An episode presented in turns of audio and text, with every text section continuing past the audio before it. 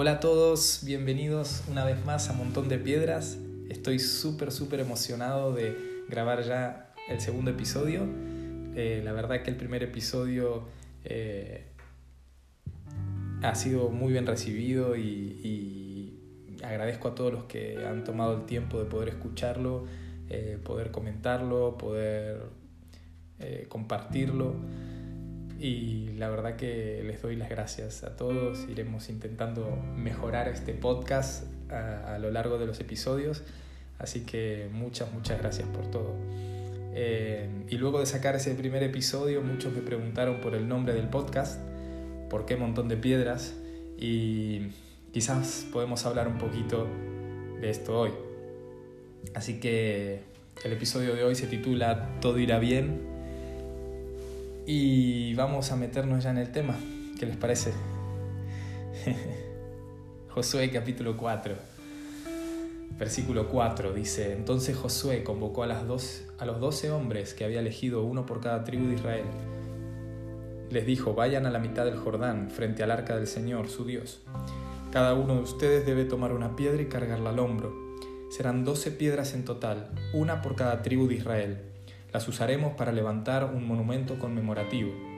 En el futuro sus hijos les preguntarán qué significan estas piedras. Y ustedes podrán decirles, nos recuerdan que el río Jordán dejó de fluir cuando el arca del pacto del Señor cruzó por allí. Esas piedras quedarán como un recordatorio en el pueblo de Israel para siempre. Así que los hombres hicieron lo que Josué les había ordenado. Tomaron doce piedras del medio del río Jordán, una por cada tribu, tal como el Señor le había dicho a Josué. La llevaron al lugar donde acamparon esa noche y construyeron allí el monumento. Josué también apiló otras doce piedras a la mitad del Jordán, en el lugar donde estaban parados los sacerdotes que llevaban el arca del pacto. Y las piedras siguen allí hasta el día de hoy.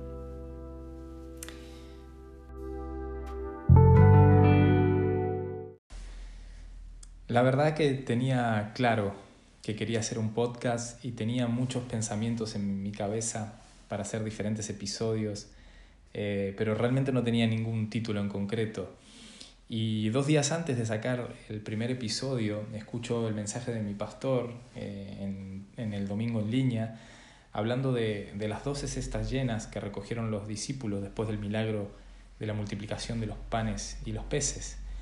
Eh, ellos cargaron las doce cestas llenas en la barca y, por mandato de Jesús eh, se metieron adentro del mar para cruzar hacia el otro lado. Y en medio del mar una tormenta eh, los ataca, los acecha y ellos empiezan a, a, tener miedo, a perder la esperanza de vivir.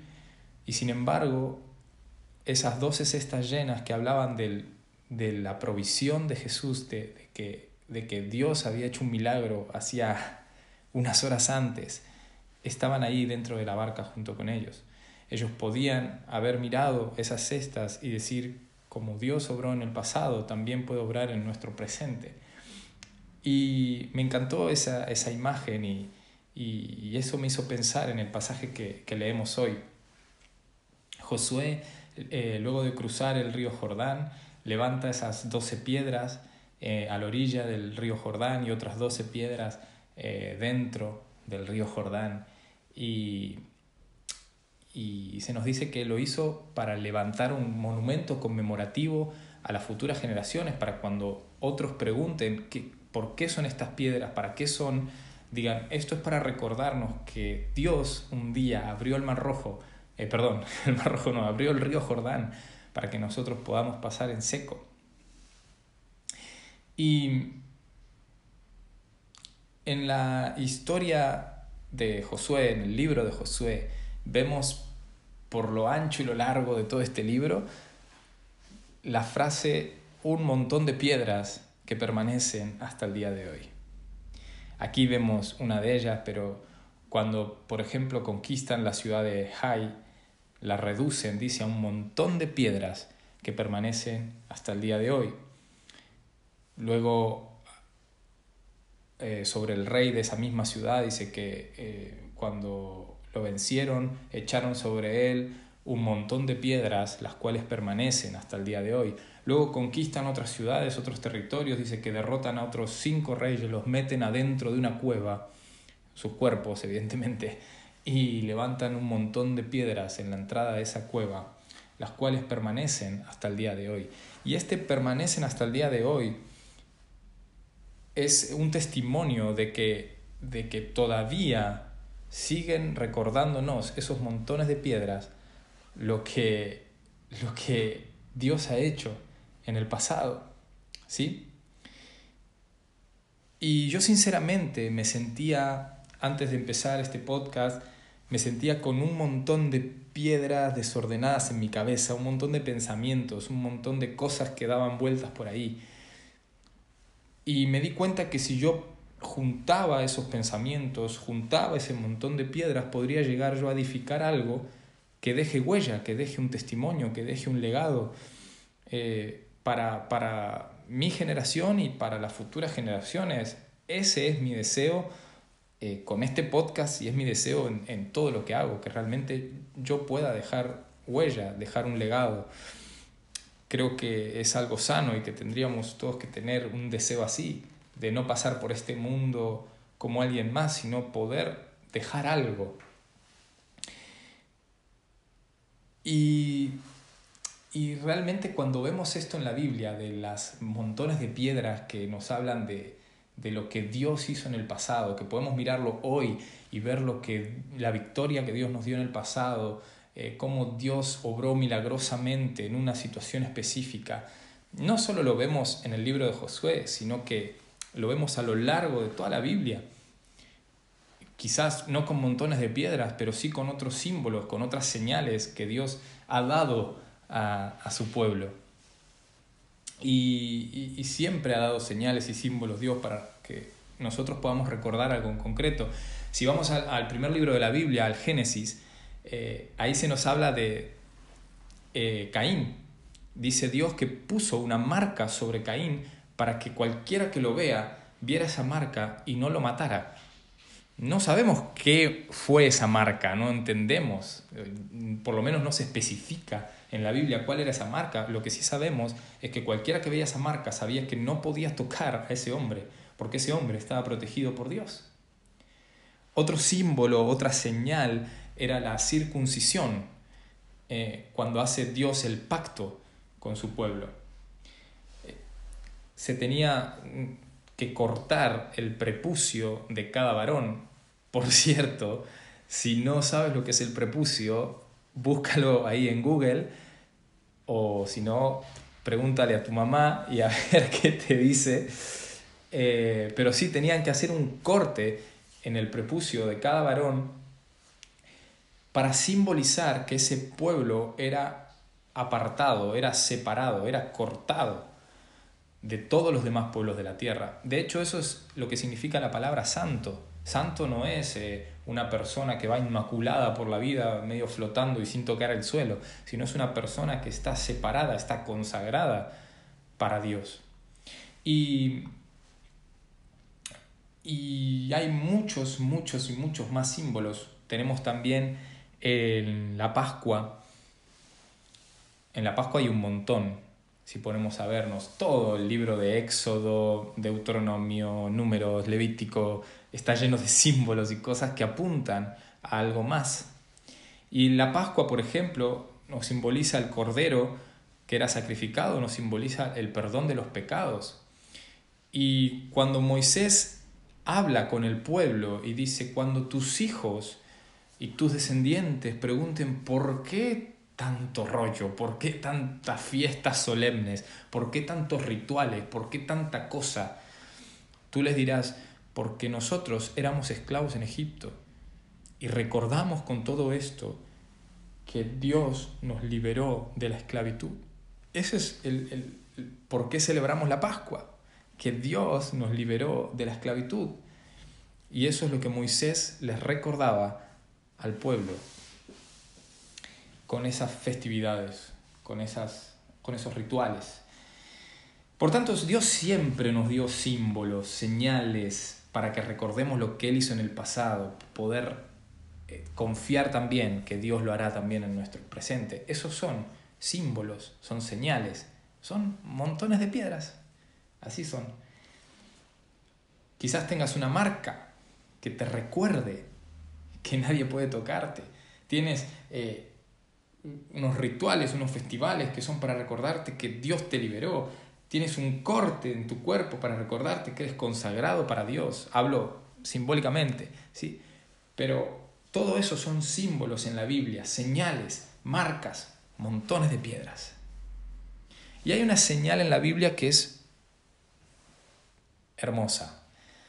Eh, yo creo que es de las señales más lindas que Dios nos ha dejado, que podemos observarla eh, después de un día de lluvia. Y es la señal que Dios le da a Noé, luego del diluvio. Es la señal del arco iris. Diciéndole a Noé, Noé, tranquilo, cada vez que vas el arco iris en los cielos, esta es mi señal de mi pacto contigo. No volveré a destruir la tierra, no destruiré la humanidad. Esa es mi señal de que hago un pacto, de que yo me comprometo a hacerlo. Y eso nos recuerda el arco iris. Cada vez que podemos ver el arco iris en el cielo, podemos ver esa señal que nos dice que Dios sigue pensando el bien para nosotros. Y es tremendo esta historia porque, claro, tú piensas en Noé. Piensa que antes del diluvio nunca había llovido sobre la faz de la tierra. Dice que un, vapor regaba la tierra, nos, nos relata el libro de Génesis.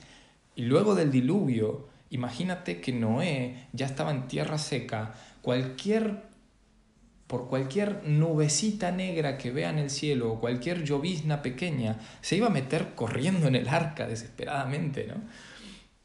Pero allí estaba el arco iris, recordándole, Noé, tranquilo, todo irá bien, todo irá bien, no te pongas mal, no te voy a destruir, puedes confiar en mí.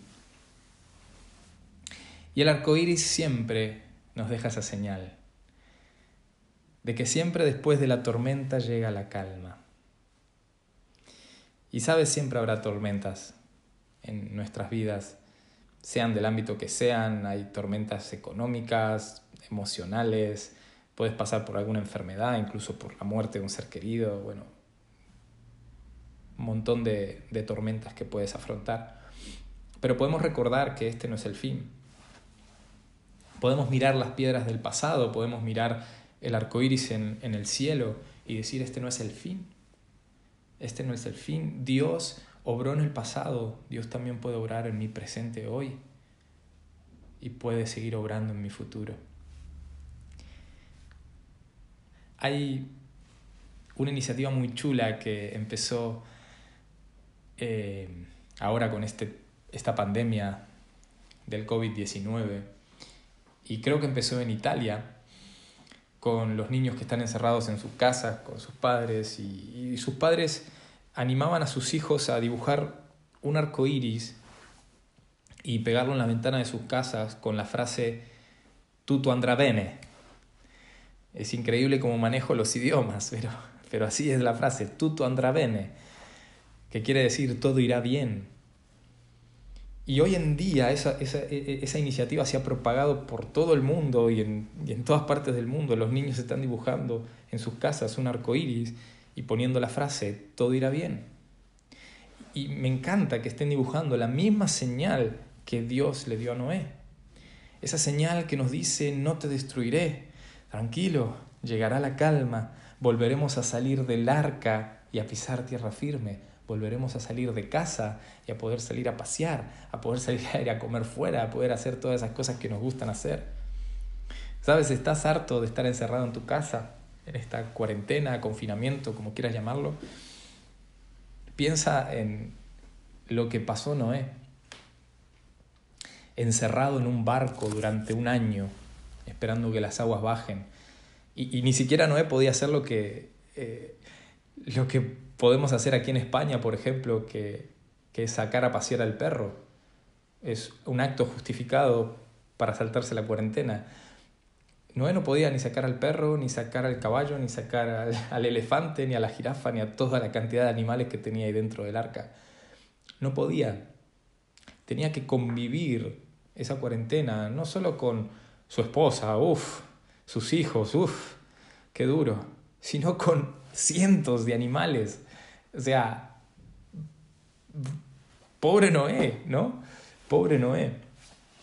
Eh, y, y, y, sin embargo, lo de Noé un día terminó y el arco iris brilló en el cielo, diciéndole: Noé, no te destruiré, todo irá bien. Podemos confiar en eso. Y cuando estés desesperado de estar en casa, recuerda que Noé la pasó peor. Y da gracias por poder estar en casa. Da gracias por poder tener una casa, porque hay gente que no la tiene.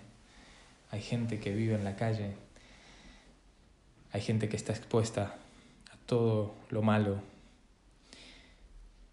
Pero déjame quizás decirte algo con respecto a todo lo que estamos viviendo. Y estos días yo estoy viendo lo que creo que todos estamos viendo cuando vamos al supermercado y no encontramos los productos que necesitamos. Pero es una locura, ¿no? Lo que estamos viviendo. Las personas no paran de comprar y almacenar y hasta más no poder, hasta dejar todos los estantes vacíos de los supermercados y, y me he encontrado con que hacen cola y cola antes de que abra el supermercado, lo cual es un absurdo porque en esta cuarentena supuestamente tenemos que tener un distanciamiento social y vamos a los lugares donde hay un montón de gente, como los supermercados, a comprar. Y en las primeras horas de apertura del supermercado ya, ya no encontramos nada, ya no encontramos nada, está todo vacío, como si esto fuera el fin del mundo, ¿no? Y tengo la imagen,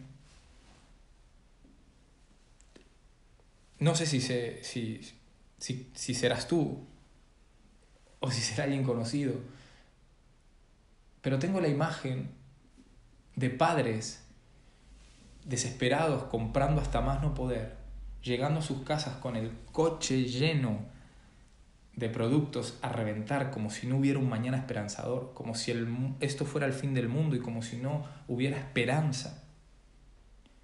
Llegan a sus casas y le dicen a sus hijos, todo irá bien, toma, va, toma este papel en blanco, dibuja un arco iris. ¿Te has puesto a pensar en qué mensaje le estamos dejando a nuestros hijos? ¿Qué mensaje le estamos dando a las futuras generaciones? ¿Qué mensaje le estamos dando al mundo? Decimos que todo irá bien, pero nuestros actos, como por ejemplo lo del supermercado, refleja el miedo y la inseguridad que tenemos. ¿Confiamos en que todo irá bien? ¿Podemos mirar las señales del pasado y decir todo irá bien? ¿Sabes por qué? Esto no se trata solo de mirar las señales del pasado, sino se trata de que nosotros podamos levantar montones de piedra para que los demás puedan confiar en lo que Dios ha hecho y hace y hará en nosotros.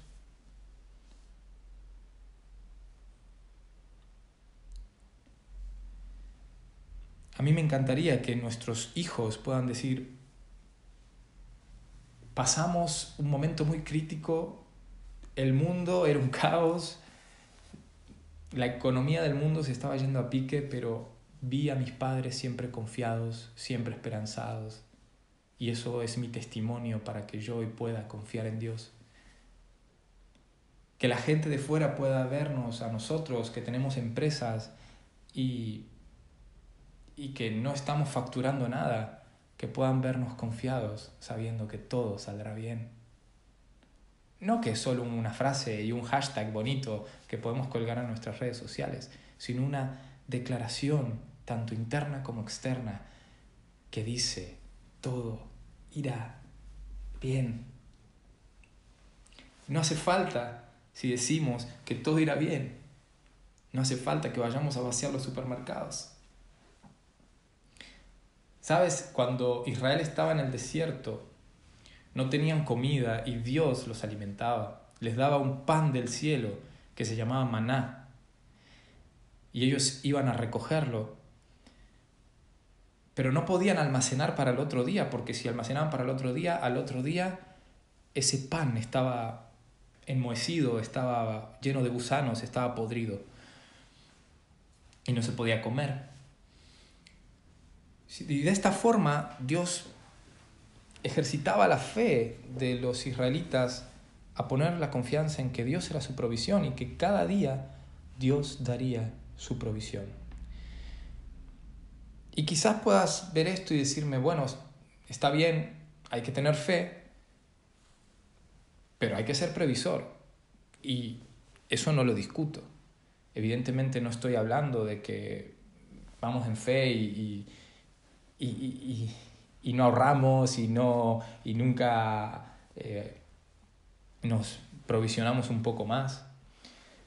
No estoy diciendo eso, simplemente estoy diciendo que no vivamos en la locura que vive el mundo, no vivamos en una desesperación. Y, cuando estés en el supermercado y estés eh, llenándote el carro de la compra hasta arriba de papel higiénico, que por cierto no sé por qué hay tanto hay tanta desesperación por comprar papel higiénico, pero cuando estés llenándote el carro hasta arriba de la compra y vaciando todas las estanterías, piensa en la abuelita que está sola. Piensa en que no sabe manejar quizás las tecnologías para poder comprar por internet, que tiene que salir fuera, salir de su casa y literalmente jugarse su salud y jugarse la vida, siendo ella un factor de riesgo para este virus y, tiene que volver a su casa luego con las manos vacías por culpa de nuestro egoísmo, por culpa de que nosotros pensamos solo en nosotros. Y quiero terminar con este versículo de Deuteronomio 24, 19 al 22. Dice, cuando estés juntando la cosecha y olvides un atado de grano en el campo, no regreses a buscarlo. Déjalo allí para los extranjeros los huérfanos y las viudas. Entonces el Señor tu Dios te bendecirá en todo lo que hagas. Cuando sacudas los olivos para que caigan las aceitunas, no pases por las mismas ramas dos veces. Deja las aceitunas que quedan en el árbol para los extranjeros, los huérfanos y las viudas. Cuando coseches las uvas de tu viñedo, no repases las vides. Deja los racimos que quedan para los extranjeros, los huérfanos y las viudas. Recuerda que fuiste esclavo en la tierra de Egipto es por eso que te doy este mandato. Podríamos añadir, cuando vayas al supermercado, no vacíes las estanterías. Deja lo que queda para los abuelitos, para aquellas personas de bajos recursos que no tienen la capacidad monetaria de hacer una compra grande y almacenar. Piensa en las personas que viven día a día con sus gastos y que llegan buscando un producto de primera necesidad y no lo encuentran. Me encanta cómo termina este pasaje diciendo recuerda que fuiste esclavo en Egipto. Recuerda que tú también pasaste necesidad. Recuerda que quizás otros fueron generosos contigo. No pienses solo en ti, no seas egoísta. Recuerda, mira las señales del pasado, mira cómo Dios te bendijo en el pasado, cómo Dios nunca te dejó que mendigaras pan. Nunca te dejó tirado en la calle. Recuerda los montones de piedras. Recuerda el arco iris en el cielo. Y confía y declara: todo irá bien. Todo irá bien. Ya está. Nos vemos el próximo episodio. Muchas gracias por escuchar hasta aquí.